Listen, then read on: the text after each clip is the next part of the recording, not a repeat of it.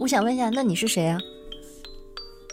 你在问我吗？当然了，我知道阿斌是谁。My friends don't walk, they run. Skinny dipping rabbit holes for fun. Popping, popping balloons with guns. Getting high off helium. We paint white roses red.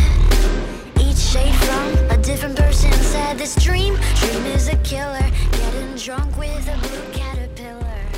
各位无业游民的听众朋友们，大家好，我是汤包。然后我现在是在上海，呃、与我连线当中呢是三位无业游民节目的主咖，分别是振宇、阿斌还有杨静。哇，大家好，我们还是在香港，我们请汤包来录开场白，因为他是一个真正的演员，就是 非，而且他是一个即兴戏剧的表演艺术家，就他非常能够 handle 各种各样突发的情况，比如说我们特别无理的要求他来起接我们做开场白。开场白，然后他就完全没有任何困难的做到了。虽然这其实是我们的第四次录，汤姆包你好，你 好，汤包好，我们今天还出各种状况，呃，因为跟汤包是连线嘛，然后我们忘了带那个分线器，因为我们要用话筒打那个 Skype 来录这一期节目，结果我忘了分线器。现在我跟杨静是我们共用一个耳机，对非常亲密的，振宇还活着，只是他根本听不到你在说什么，所以他在旁边友好的微笑着。我觉得我的待遇就是怎么说呢，就非常的特别好，讲的好好听好听就是特别的特别，然后如果讲难听的话，就是有一些有一些凄惨，因为他们刚才跟我说，就是我是唯一一个聊天是有限制的，你们这个节目一般都是一个小时，然后现在留给我的时间已经不到一个小时，现在这样的情况，最近，哎，算了，就这样吧，我们就浓缩的讲吧。就是我们想做到形式跟内容高度的统一，因为你是一个非常能在随意中创造惊喜的人，然后我们就为了有惊喜，所以搞了很多很克制的随意的内容。然后你是我们请到的第一个演员，你现在可以说你自己是个演员了吗？我现在既然你都这么说了，我可以说，哎，说到这个，就是可不可以说自己是个演员？不是刚过完春节嘛，所以就是回家的时候，就经常会遇到一些亲戚朋友，然后他们都是喝的就是七荤八素的样子，这时候他们突然想到要关心一下我的生活，他们就会问我你到底在做什么工作，然后我就会。很尴尬，因为我就想，我就预设，如果我说我是一个演员，他们就会问我在演什么东西。然后，如果我要跟他们解释我要演什么东西，然后面对一个醉汉去讲一大堆，比如说我要我我在做即兴表演，然后我在做进入式表演等等等等，这些东西就是都是他们所平时看的那个央视一套的连续剧完全的东西，东西，所以我就觉得我我没有心情跟他们讨论这些，然后我就会讲我是做什么商业策划或什么的，真的吗？你跟他们说你是搞商业策划的，因为我白天有另外一份就是正经工作。交交交五险一金的工作，哦，嗯这样子哦，从我的心里来说，这个交五险一金的工作是我的副职，但是晚上做演员是我的正职。但是如果从怎么说社会系统的角度来说，你是谁给你交交税，谁给你交金，那肯定那个算是你的正职工作。所以，所以看不同的人问我你是什么角色的时候，我肯定会给出不同的反应。但是因为后来我和我妈，我老和我妈有这种小型的争执啊，就我们从就我老家是在呃南通嘛，然后我们家现在上海，你是个苏北人，开车就是两个小时的路程嘛，然后就在那个回、回上海的路上，就是跟我妈，我就跟我妈说，因为她老是踢皮球，你知道吧？我不知道为什么，就是我都已经二十七八岁了，啊，其他的人就是那些亲戚啊或者他们的同学来问我做什么工作的时候，都仿佛还是把我当成一个小孩儿，就是他们我明明就坐在他们面前，他们啊，很他一定要通过你妈来问你是吗？我妈说：“哎，那你小孩儿现在干什么呢？”然后如果他们 就他们话术还很假装很优雅，比如说如果是比如说区里的领导或者说是一个就是位置比较高的人，他会说：“哎，你们家公子。”一定要绕过我，我绕过我，然后我就只能假装听不见。我我我觉得很开心啊，我就假装听不见，就让我妈去解决这个难题。但我妈就踢皮球给我，嗯我，妈这你现在跟你是一个状态，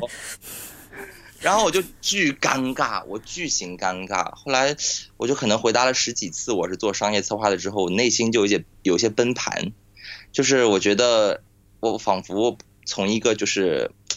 我本来只是想要糊弄一下别人，但是我觉得糊弄的久了之后，就有一种在糊弄自己的感觉。我不知道你们会不会有这样的想法？嗯，我懂你的意思，就是你好像那种漫画人物，白天有一个身份，晚上有一个身份，但是只有白天的身份能够见人。其实本来也不是这样，其实我可以大大方方说我是做演员的，但是我我本来只是为了预防那种麻烦，但是预防的太多太密集了，这个密度太大的时候，我就觉得我是不是内心里对自己做的这份职业没有强大的自信？我那天我就觉得，我回回家的路上坐在车上很容易思考嘛，我就在想这个问题，然后我就想跟我妈沟通。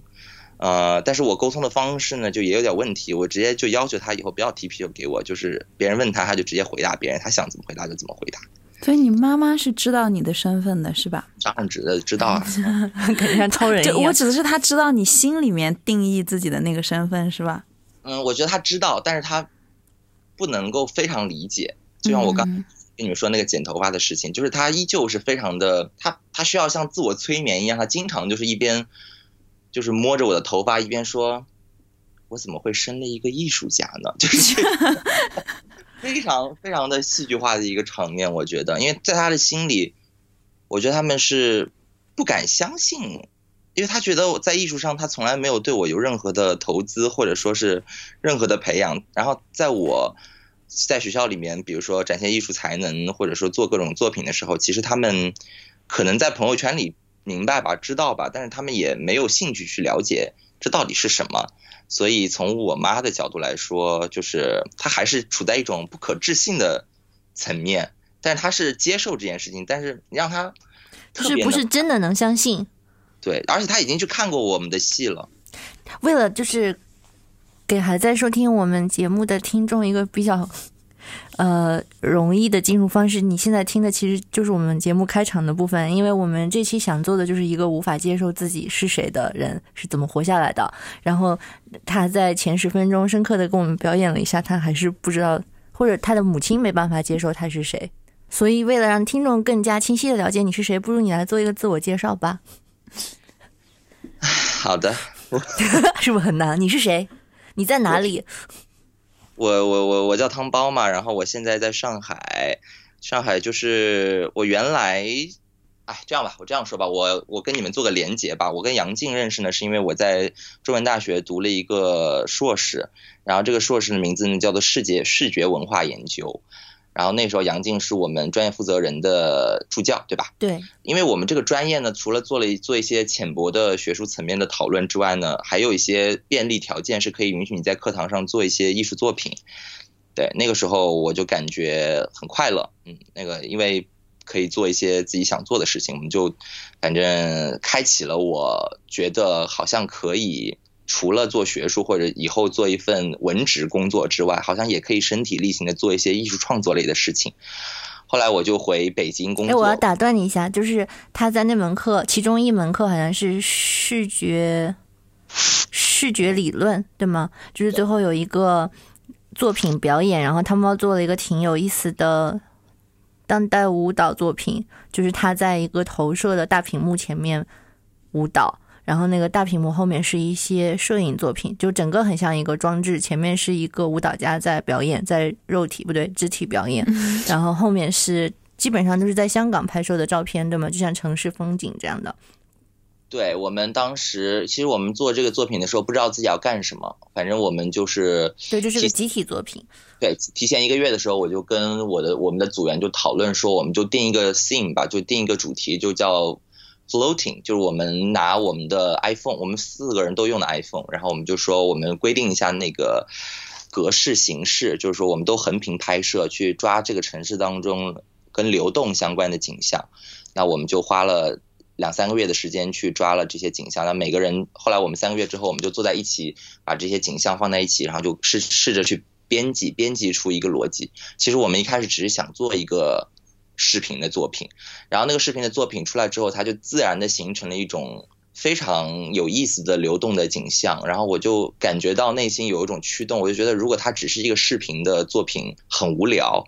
然后我就突然想到，其实。就是那种互动的概念嘛，嗯就是你人是可以跟投影里的这种流动做互动的，因为没有任何人告诉我，就是他们还做了很精美的贺卡、邀请卡来看这个舞蹈表演，但没有任何人告诉我，所以我看的时候还蛮惊艳的，因为没有任何期待。这个课因为是视觉文化研究，所以大部分确实是一个比较静态的，哪怕是个影像，也是在一个静态的屏幕上播放的作品。嗯，就很少真的肉体在表演。嗯，所以汤邦，你以前是学什么的？在你来中文大学之前，猜不到吧？嗯，是在那个传中国传媒大学学新闻的。这他的道路可曲折了。OK，然后我想问一下，那你是谁啊？你在问我吗？当然了，我知道阿斌是谁。什么叫我是谁啊？就是刚问你这个问题，你讲了一大圈还没有回答呢。你要继续再兜一下哦圈吗？谁呀？你如果要直接问我是谁，我就说我是个演员，我是演员汤宇泽，就这样。你是怎么走上走到这一步的？你怎么会有今天这个下场？那真的很曲折啊！那是因为我在，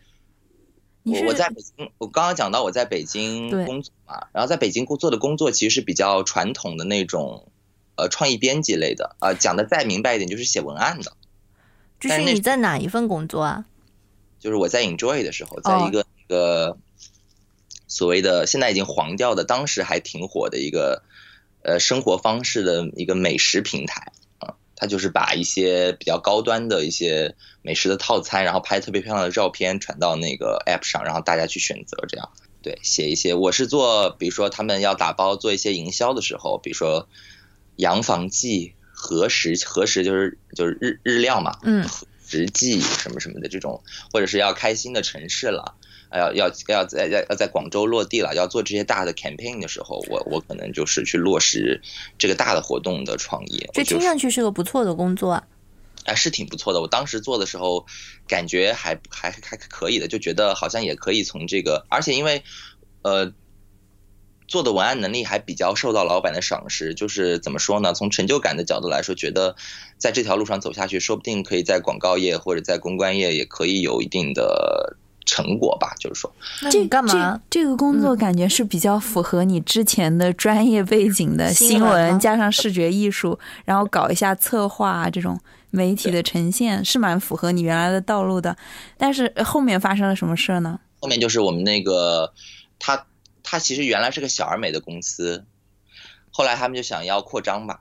就是融到是一个一轮中国合伙人的故事。嗯，对对对，就开始扩张。我们创意部门和摄影部门是非常核心的部门嘛，对于这样小而美的公司来说，嗯，突然就觉得我不能够养这么一大堆创意的人才了，我需要让这些创意的人才想用他们这想用我们的创意来变现。然后他想到的一个特别，算了，我有创意的想法就是，想法就是，他让我们每个人都去做一档自己的公众号，或者做一个自己的视频节目。哦，就是要把你们培养成网红是吗？对，要把我们变变成网红。啊，事实上，其实我们当中有一些人就是就已经是网红了。我不知道大家知不知道，我们那个时候，我们那个创意组的呃领导就叫韦学义，然后他有一个美食类的。美食类的公众号叫做“道堂饭书”，然后那个里面他就是做了很很到到现在他还做跟 Enjoy 风格很相似的，就是那种教你如何做创意菜的那种。他本来也是个大 V，、对。但是我我其实当时我对于要成名或成为网红这件事情，不能说嗤之以鼻吧，反正我是觉得很，让我每天去写那些情感文章或者写那些可能会获得流量的那种炒红我自己的文章，我内心是很痛苦。所以那时候我交了一个选题，就是做一档视频节目。那个视频节目后来也没有发，但我做了两期那个样样板，那个嗯，我记得你是不是发了一点点脚本在朋友圈里？对我我其实已经录过两期了，完整的两期。后来就是我我就嗯要发之前我就我就辞职了，我就回上海学学表演了。那这其实是跟表演有关的。你是个表演欲特别特别强的人，就是我们都认识，我们也不用装了。这不是一个好机会吗？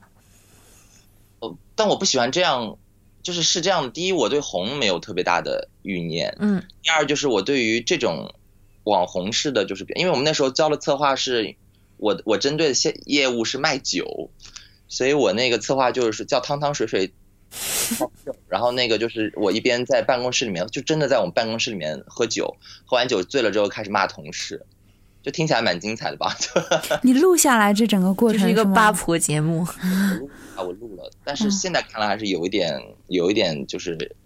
editorial，就是编辑性太强了，其实应该再、再即兴一点。当然这是后话了，我之后学了即兴表演之后才嗯才这样。但当时已经觉得录的已经挺精彩了，呃，而而且天天我就不是，后来我就不上班班了嘛，因为我的工作就是做这个，所以我上班就是我就等熬，没有我就熬熬，大家都下班了之后，就背后只有几个人的时候，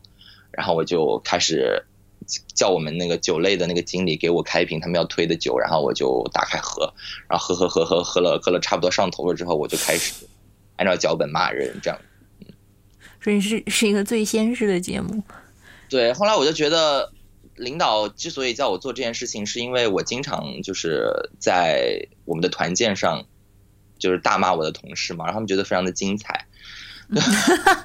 就是喝酒了，然后我就觉得他们在利用我的表演能力和表演欲望，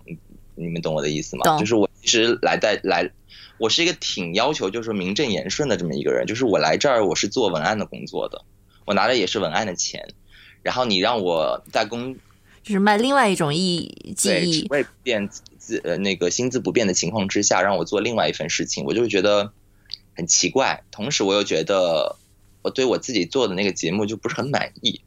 因为如果他永远让我做文案的工作，可能我就不会辞职还感受不到这种表演的欲望吧。我可能觉得我的表演欲望就是在每每个月的团建的时候，我就抒发一下，可能也就可以跟自己平衡了。到底什么样是表演欲望？就是我我，因为我听你讲这么多，然后我自己对很好奇，我不知道我自己有没有，所以你你的那种很有表演欲望是一个什么样的状态？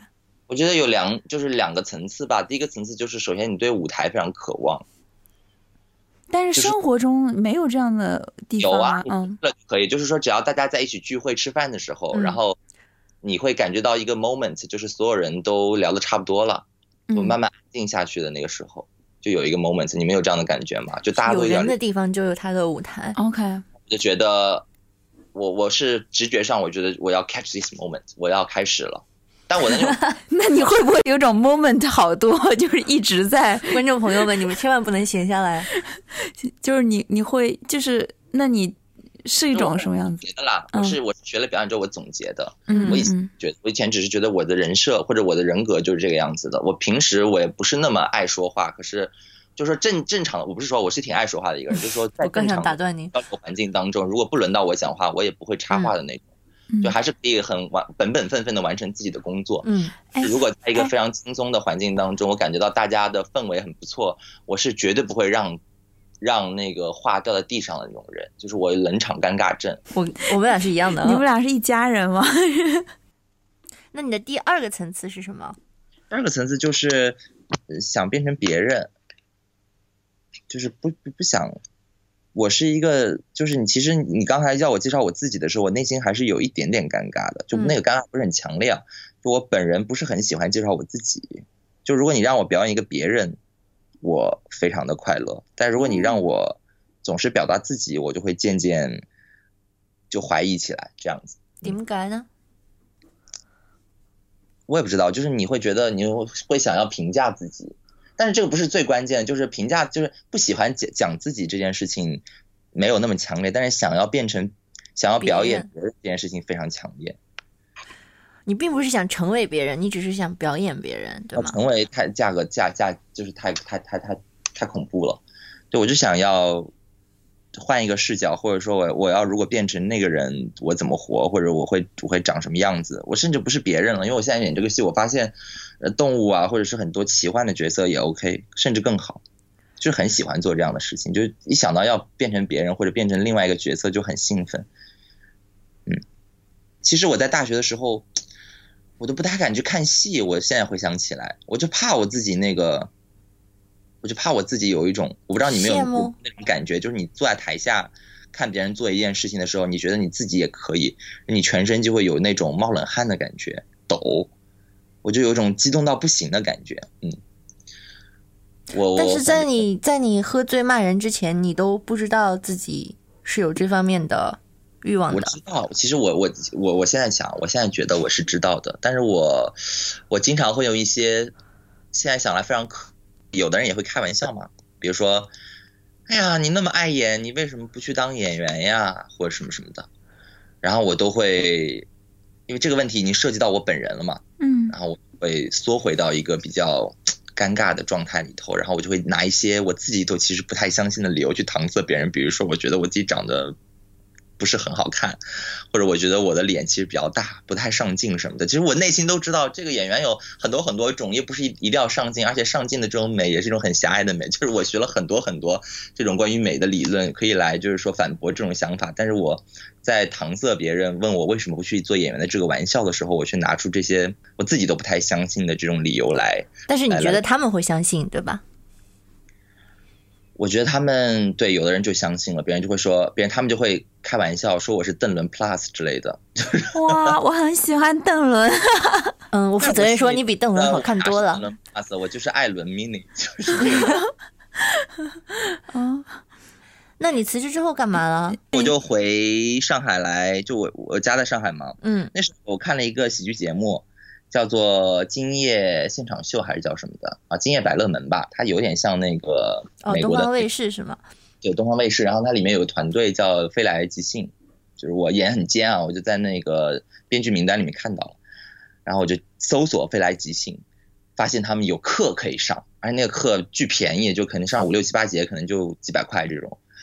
然后我就回来了，我我当时觉得很兴奋，我觉得天呐，我的人生中要上上那个即兴表演课了，我就开始，它有它是分级别的 A B C D E F，就是你一级级通过了，然后你就往上。上学。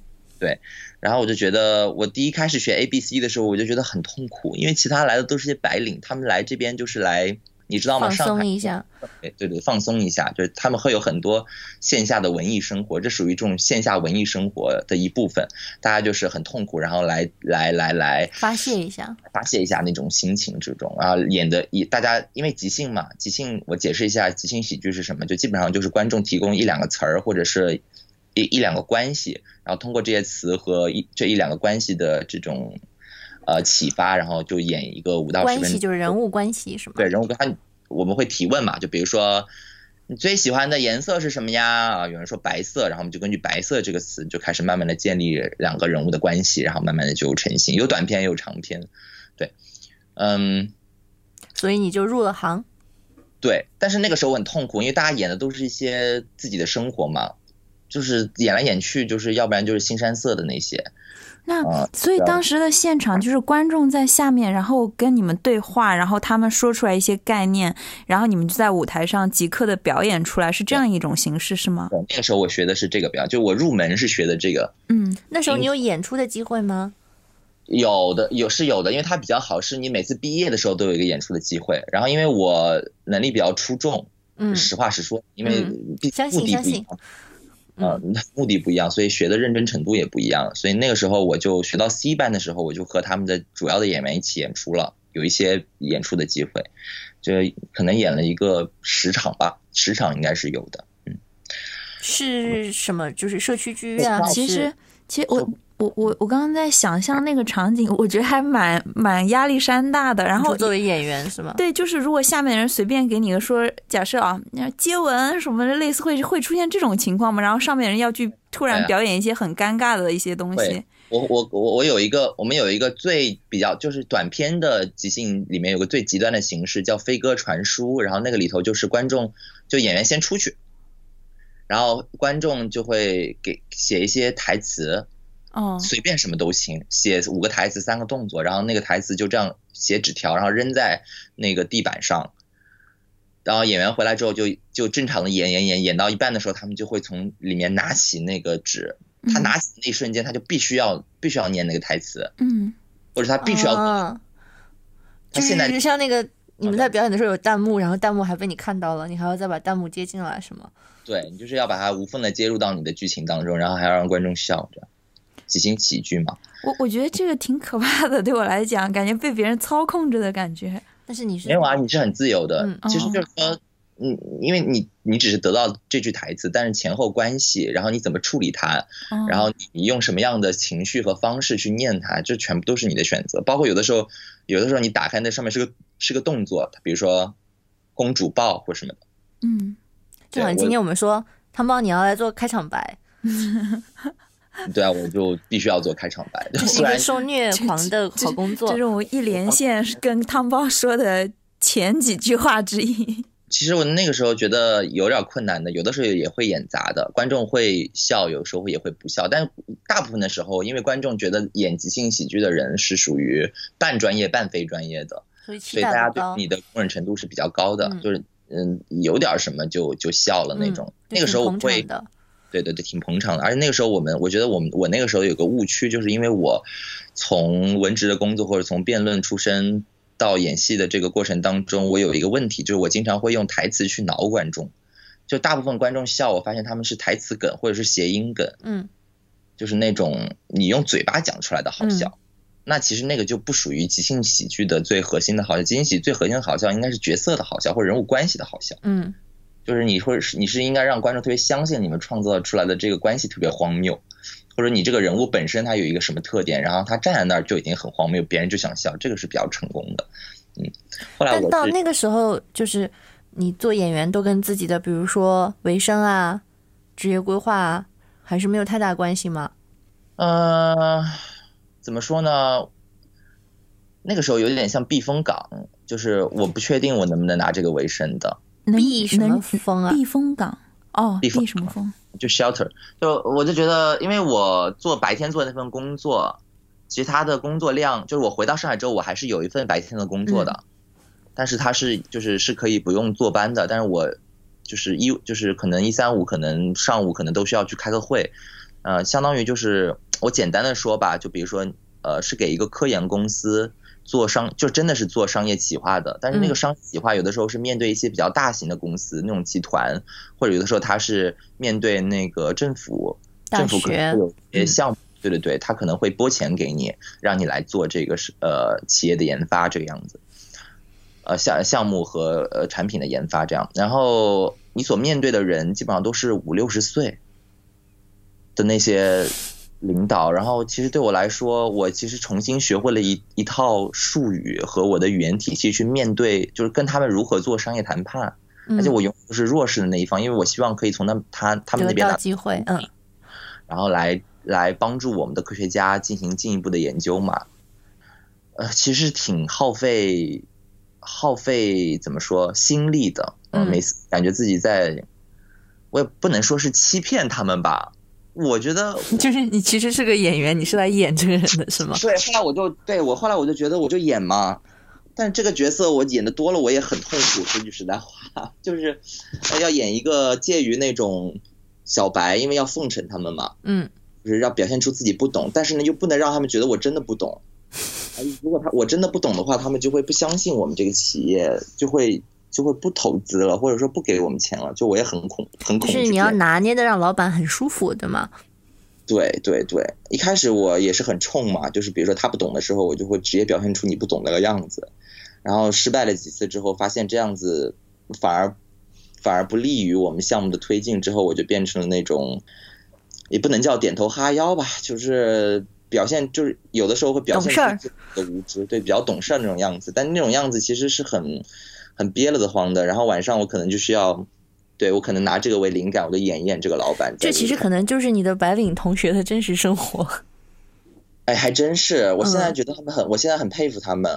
我觉得你们应该很佩服他们吧？你们作为无业游民，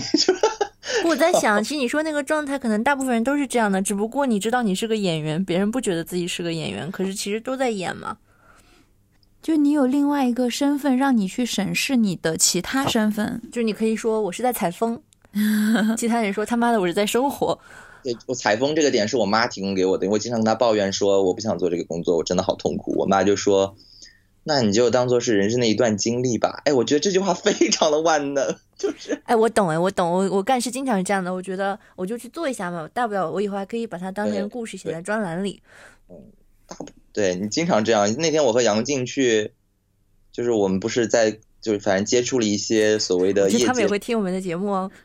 就是业界的大拿们啊，比如嗯说地产公司的大拿、餐饮业的大拿，我这样讲对吧？没错，牛逼人物们。对，牛逼人物。结果杨静在那边，我其实是很 focus，就其实我我是跟杨静一起去，就所就是怎么讲，做一种行业调研吧，我觉对得算是，。嗯，说的好。呃，但是我是很认真的，就是临危受命这种感觉，我就我觉得我需要去了解一下这个行业是怎么回事儿。嗯，但是杨静就在那边一直以那种编辑思维或者作者思维在，就我觉得他已经开始编辑他眼前看到这些人物了。对我一直在走神儿，然后还在不停的跟他开小差。对，开小差这些人到底有什么样的能力啊？就会会拽几个英文就拿这么高的工资吗？就一直在问这样的问题。我还是不要在我的朋友圈里分享这一集了。对，完全是这样的。就是我我看他们，我觉得也挺有一套的，振振有词。我就会想，他们就是卸下这个面具，或者回到自己的生活的时候，他也会这样说话，或者也会这样想事儿嘛。但你知道吗？我后来跟其中一部分人接触，我发现他们其实没有一个面具，就是他就长在脸上的，他脱光了以后还是这个样子的。如果是有一个一个人有这个面具的话，我遇到这样的人物，我其实非常兴奋的。我就跟你很相似。如果他是他如果就长这个样子，我就会觉得，因为人物的两面性永远都是最好看的，这个是一个很基础的一件事情。不不管是从喜剧还是从正剧来说，就是这个人物如果是有两面性，他如果呃有一个真实的人格，然后他有一个表演性的人格，这件事情对于这个演员来说是一个非常好的抓手。就他有一个天然的反差和张力，所以一般来说演这样的角色都特别的过瘾，占便宜啊、占便宜。嗯，哦，就像演疯子一样，是吗？对，一一如果不是疯子，就是有微妙的微妙的差，也有微妙的张力嘛。我你会发现，那种基本上拿影帝的那些演员，基本上都是演的这种比较占便宜的角色。对对对对对，但或许是我跟那些大佬不熟悉，还没有看到他们的另一面。也有可能，可能他们开着豪车回到家的时候，在停车场面前哭个十分钟，然后再上去。就是我们天天意淫的有钱人的生继续活强化面具。对啊，如果有钱人的生活在我们的身，就是在我们的面前不能悲惨一点的话，可能我们就活不下去了嘛嗯。对就是希望他们能够担待一点儿，各位大拿。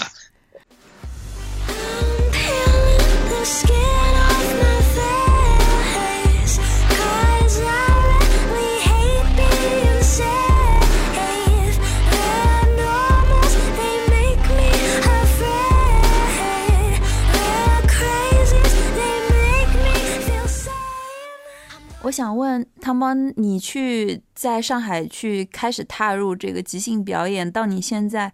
你现在是一个什么状态？就是每一天晚上你都会现在来说，去做吗你？是谁？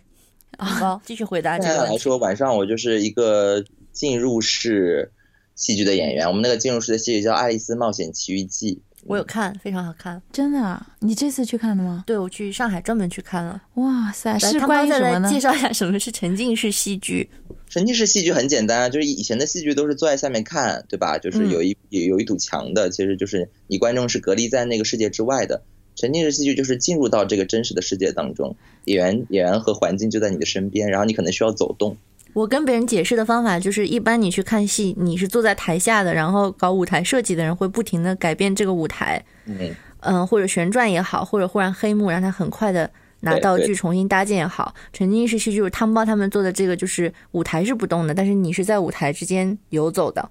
杨静，你去参加的时候，你做了什么吗？在上面？首先我没有买票，但是其实是非常值回票价的，嗯就是多少钱？因为我没有买票，所以我不知道，但我觉得肯定是值回票价的。嗯，嗯，我不能我觉得有点贵，说实在话。多少钱？康包刚刚没听到你说多少钱？三百八十元，三百八十元是吧？两个小时，你坐在中间看一场话剧差不多吧，就是不是坐在最前面，但是坐在比较好的中间的位置看一场话剧，差不多的价钱。哦，然后呢，杨静，你做了什么？然后我就是跟着 instruct 跟着规则走，然后因为我不能剧透，但是我想说一下，就是可以剧透，没事儿。因为就是他改编的是《爱丽丝奇境幻游》，对吗？然后它是个很无厘头的剧本，就是会有很无厘头的台词，有很多卡通化的人物，但是这些人物也挺不按常理出牌的。然后对我来说，我想去看第一，我想就知道这是怎么回事儿；第二，我想去看汤包在里面是怎么样的。但我等了很久才等到汤包的角色出场。嗯、你那天晚上演一个疯帽子，对吗？是个对我解释一下，我那天嗯是这样子，就是我们其实，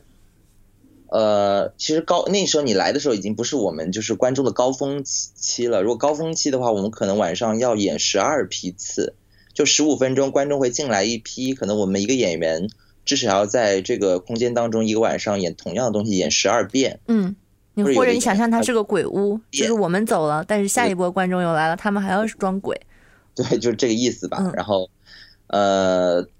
但是我们是分线路的，就是你会被套路到不同的线路去，你你经历的那个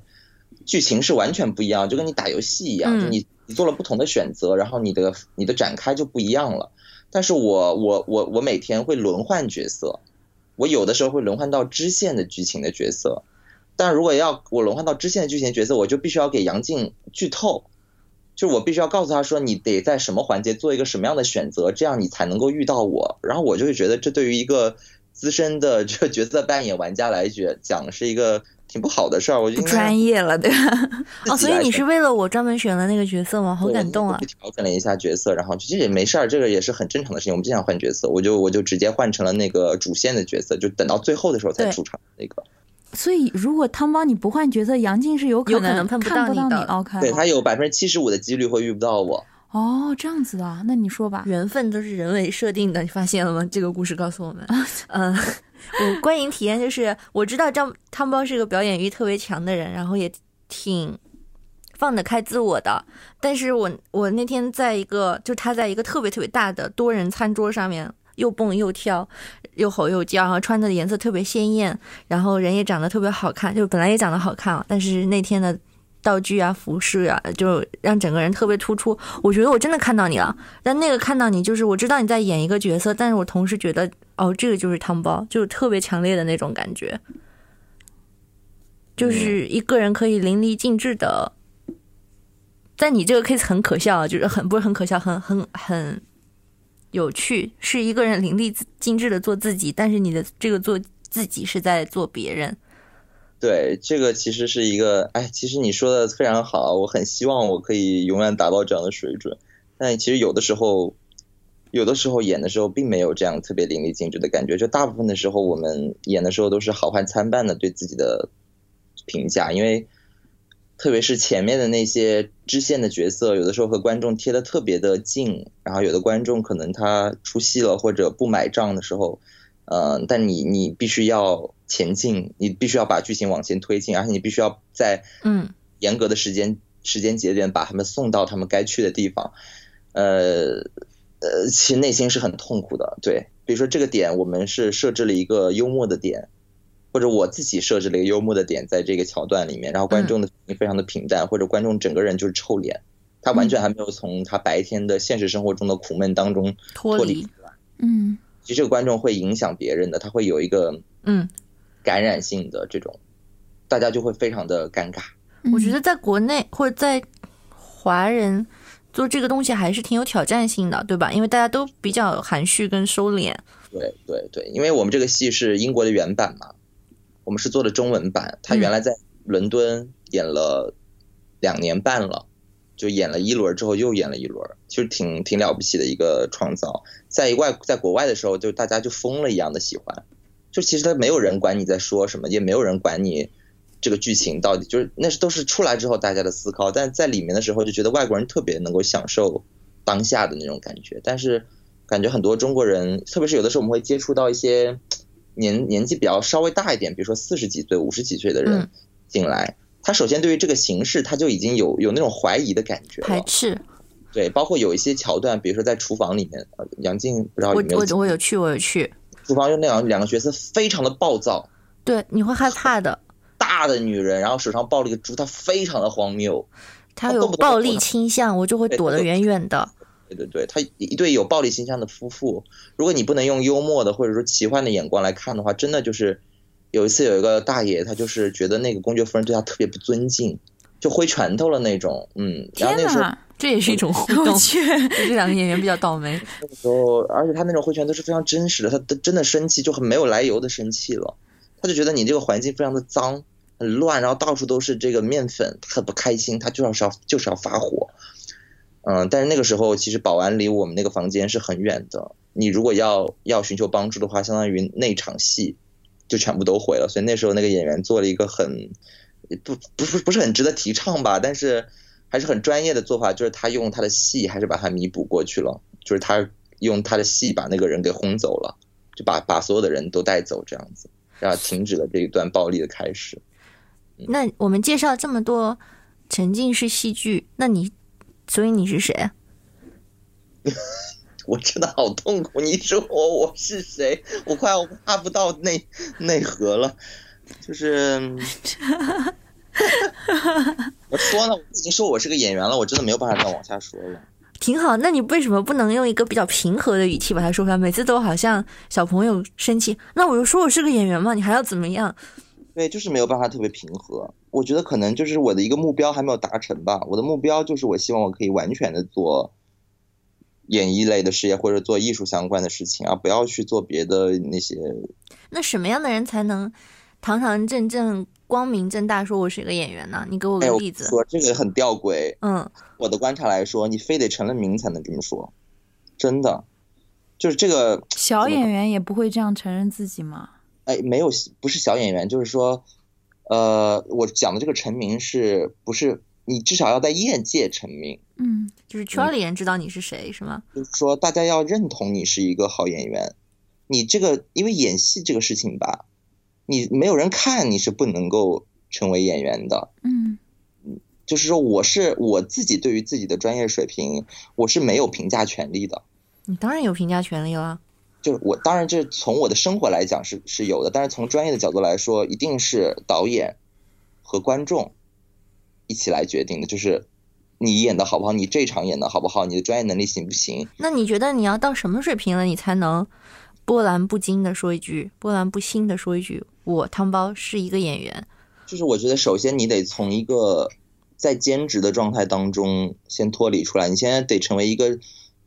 名门正派的，就是说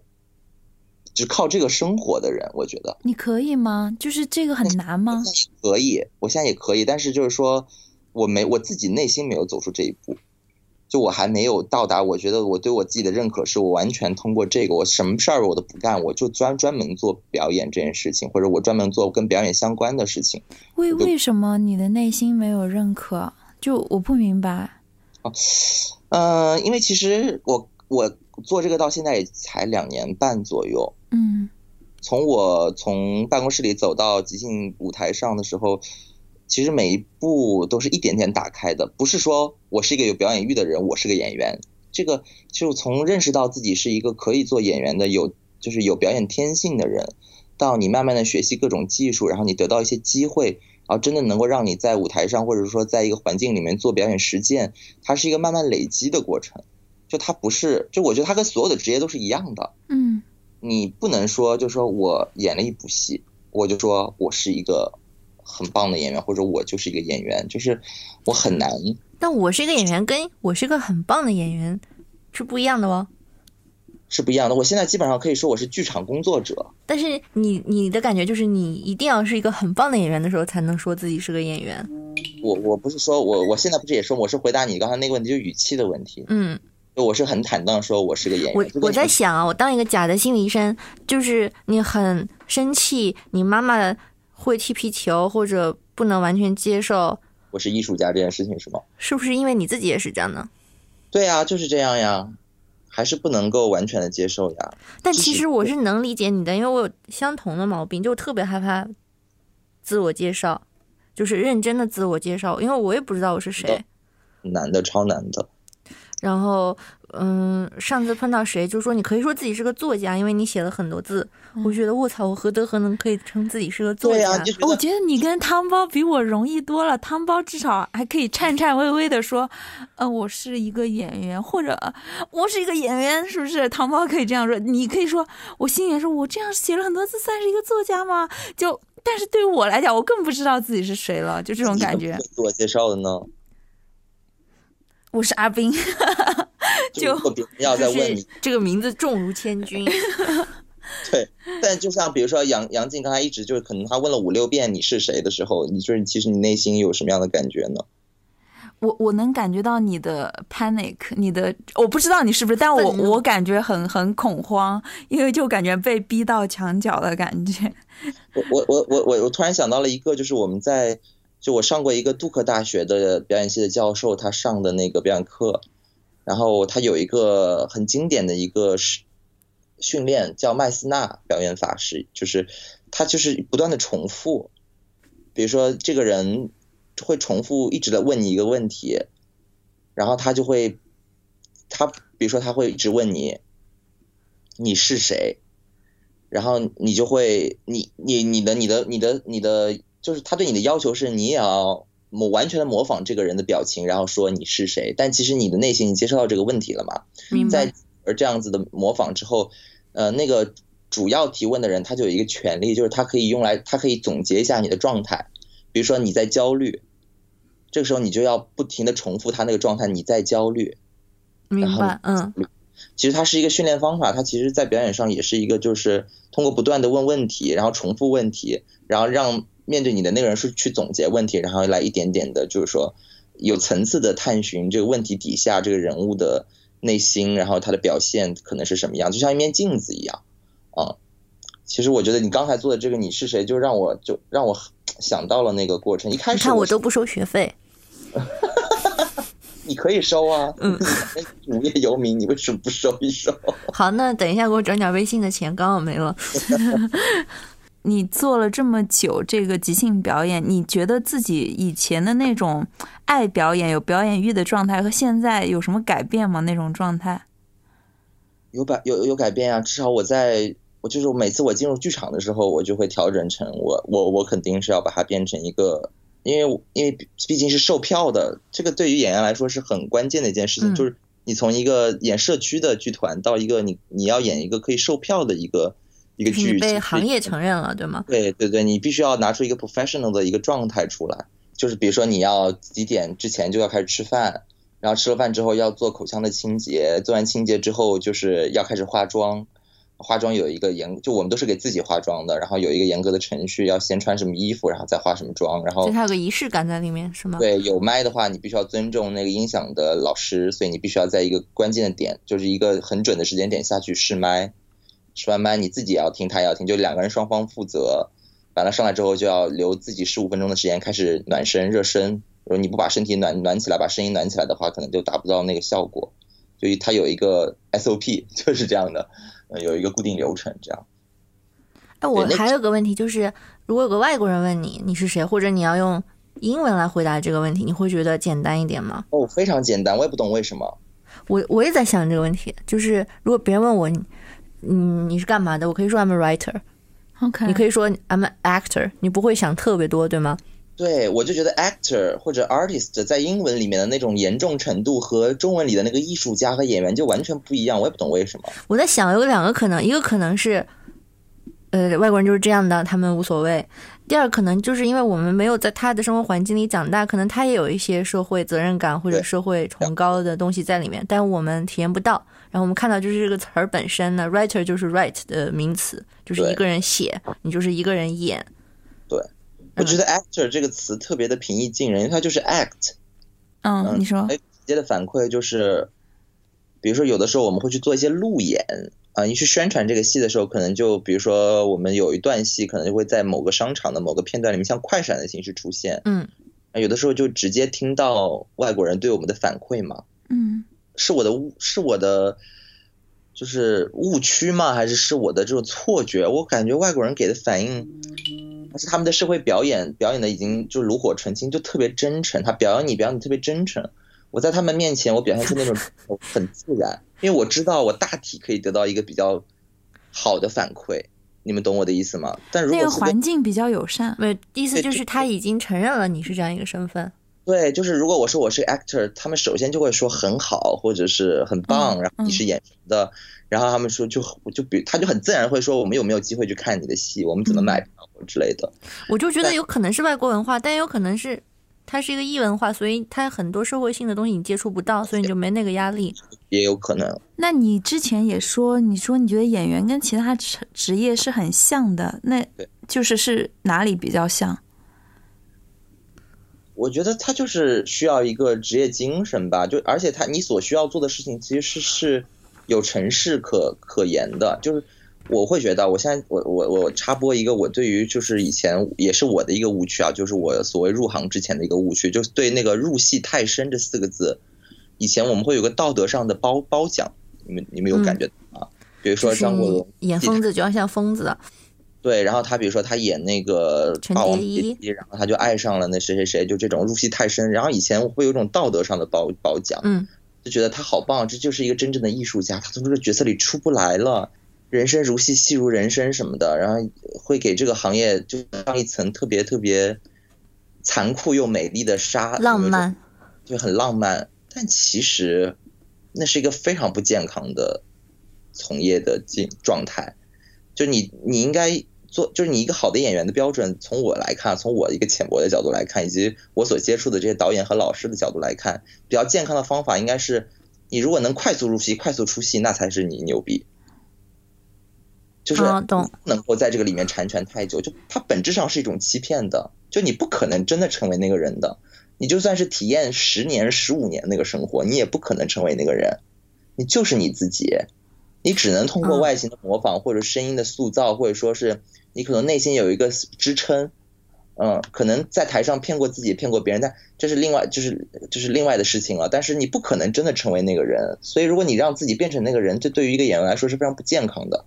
如果让让其他的人或者说其他的外面的观众去要求个演员应该要入戏太深，应该要完全成为别人的时候，其实对这个行业来说也特别不健康，但我怀疑这有一部分是写字儿的人造成的，就是哦媒体媒体的放大，也有对可能是这样子的。嗯，但我就说，那我就为什么我觉得要祛魅，就是做演员，特别是做舞台演员，或者是不管是做什么演员吧，我觉得就是很正常的。你有一个工作的阶段和一个生活的阶段，一定是这样分开来的。你你看你谈的这么头头是道，你还敢说自己不是一个演员？哎呀，你也刚才说了嘛，就是外面的人也可以有评论的嘛。呃，当然，这是我通过学习，然后真的去接触和排练了之后，我从很多，我觉得挺幸运的。就比如说我，我做即兴，还有我做进入式表演，这些都是比较新的，形式，在嗯在中国啊，在中国是比较新的被接受的形式。啊，其实我觉得老的形式我也进不去，就像我说的，比如说影视业什么的，真的人家就是看你脸大不大呀，就是你你脸真的不大，汤包。不是我说的这个脸大，就是从上镜的标准来说，嗯他首先就是你知道，他选角导演他本身是有一个硬标准的，就好像你在选择那个呃，啊比如说一一般的职业，比如说你必须九八五员二幺幺之类的，嗯就是你的长相其实是上镜演员就是出镜演员的一个硬标准，有的时候，嗯嗯当然你。我因为我不够不够老嘛，如果我年纪再大一些，就可以演一些特型的角色，可能就没有这个要求。那你如果你二十几岁，你一般都是演嗯男二男三或者这种呃，不管怎么样，他就追求一种上镜的和谐和舒服，你就必须要和其他人好像来自同样一个世界。然后他们的如果的脸都是只有巴掌大的话，如果你是一个大脸的话，就很奇 你感觉像那个你在漫游小人国是吗？对啊，我我我有的时候经常会去跟，因为我们剧团有一些上戏毕业的同学嘛，然后他们就脸就非常小，有的时候啊我就你们剧团需要像我这样的人就平衡了。对，但是舞台演员其实不需要，特别是远距离的舞台演，就是真的站在舞台上演话剧，就是脸大是有有有优势的，因为你的表情坐在最后一排的人也看得见，你是个脸大的演员，你现在可以接受了吗？可以接受啊。我现在呃，原来脸大这件事情我都跟自己要工作一段时间的，我有段时间完全不能接受自己的长相，现在也觉得很荒谬，但那个时候是真的不能接受自己的长相。那个时候我和我的呃现在这个导演去沟通，他是个非常非常好的人，就是我们的这个爱丽丝的这个戏的导演，嗯。他就发了很长很长的语音跟我讲怎么面对长自己的长相这件事情，因为我们是一个喜剧嘛，他就说你要从你的工作当中去找这种支撑点，你必须要和自己的丑做游戏，就是每个人他说你不要想别人美你丑，你要相信每个人都丑。